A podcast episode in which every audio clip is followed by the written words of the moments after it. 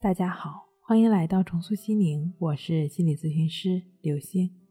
本节目由重塑心灵心理训练中心出品，喜马拉雅独家播出。今天要分享的内容是我曾经想用一切换个好觉。今天呢，分享一位失眠症的自我疗愈朋友的经历。他说，曾经我一看到别人失眠呀、焦虑呀，现在走出来了，就觉得人家特别神圣，一路追捧。但是，一路走下来，少了的是银子，吃进去的是教训，甚至有时候觉得特别绝望，觉得自己就是一滩行尸走肉，完全迷失了自我，整个人浑浑噩噩、空虚，完全把自己引入了重度失眠的深渊。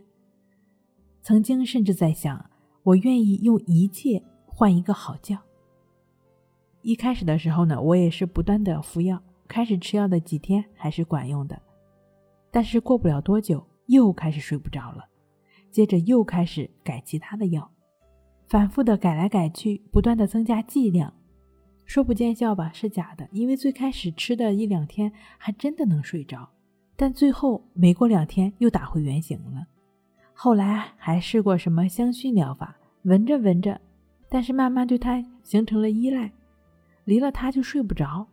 后来听朋友说我是对这东西上瘾了，吓得我更不敢用，不得已又去医院拿了一个月的药。一开始用药的时候还是很容易入睡，但因为有些原因呢，没有吃药的时候就会忍不住的担心，最后在担心中度过一晚上，各种汤药也不行了，然后又开始去医院扎针灸，然后又开始寻找各种各样的方法。一路走下来，我发现我都在寻求外在。想要通过依靠外在的人或者某个东西帮我治好失眠症，这就大错特错了，就会一辈子是失眠的奴隶。只有自己在自己身上下功夫才行。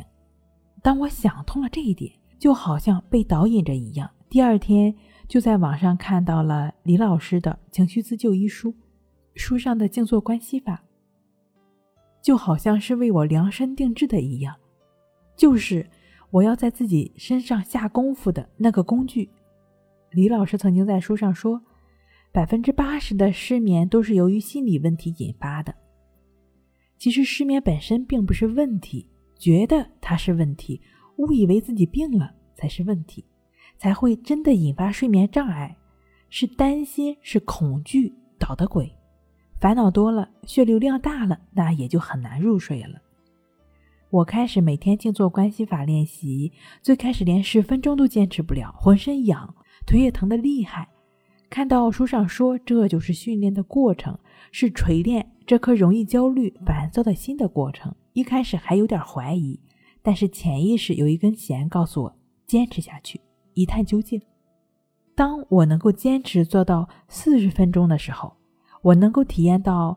老师在书上说的一切都是变化的，都是无常变化的，我们就只是观察就好了。